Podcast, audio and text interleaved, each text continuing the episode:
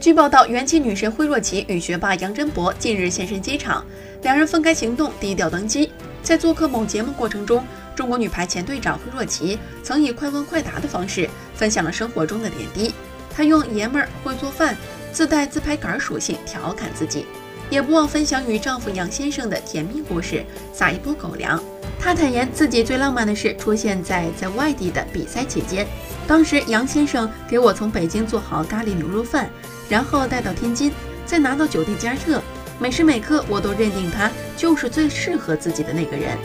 惠若琪的微博昵称是元气少女，不过她却自嘲，女孩最迷人的地方是会做饭，但自己最迷人的地方是会吃饭。